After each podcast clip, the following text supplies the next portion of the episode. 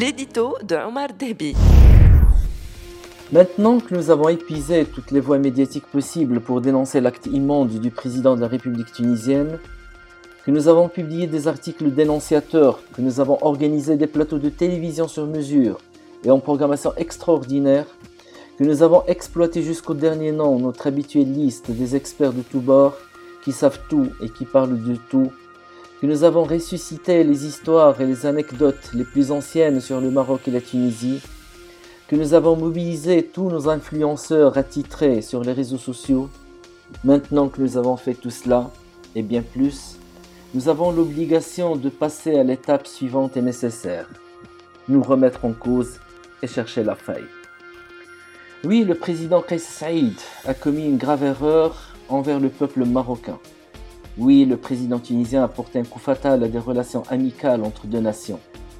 Oui, le président tunisien a surtout causé du tort à son propre pays en l'alignant sur l'axe du mal. Oui, le président tunisien a aussi placé son pays dans le camp des passéistes et l'a empêché de s'inscrire dans le futur. Mais qu'avons-nous fait pour empêcher cela? Un ami m'a rappelé il y a quelques jours que le fondement de toute diplomatie efficace est l'anticipation. Avons-nous anticipé ce qui allait se passer? Alors que tout semblait l'indiquer La réponse est non. Cela nous rappelle également ce retournement de situation stupide à Bogota, où tous les voyants étaient orange, nous indiquant un changement à l'horizon, mais nous n'avions rien fait pour l'empêcher de se produire. Deux situations similaires se reproduisant à des milliers de kilomètres l'une de l'autre, et dans deux environnements géographiques et culturels totalement différents, mais qui nous montrent clairement là où nous avons failli. Notre machine diplomatique est redoutable, rien à dire, et il faut le dire et le répéter.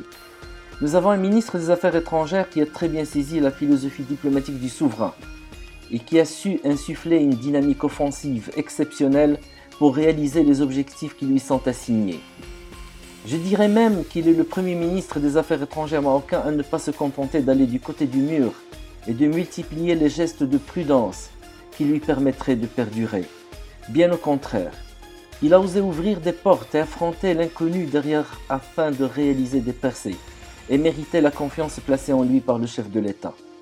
Il s'est peut-être trompé parfois, mais il a réalisé des percées importantes sur des territoires sur lesquels nul avant lui n'avait osé s'aventurer.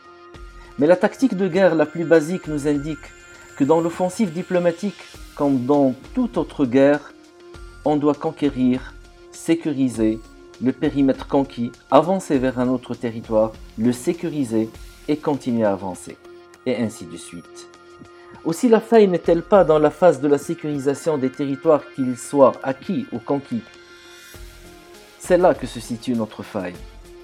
À ce ministre, à l'équipe qui se bat à ses côtés, on lui affecte pour des raisons politiques et partisanes des apprentis diplomates à qui on confie la mission à la fois compliquée et complexe de sécuriser un territoire conquis après un énorme effort et de grandes batailles.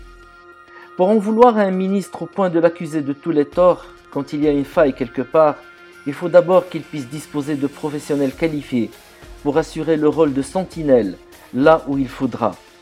Être ambassadeur est un métier, ce n'est pas une planque.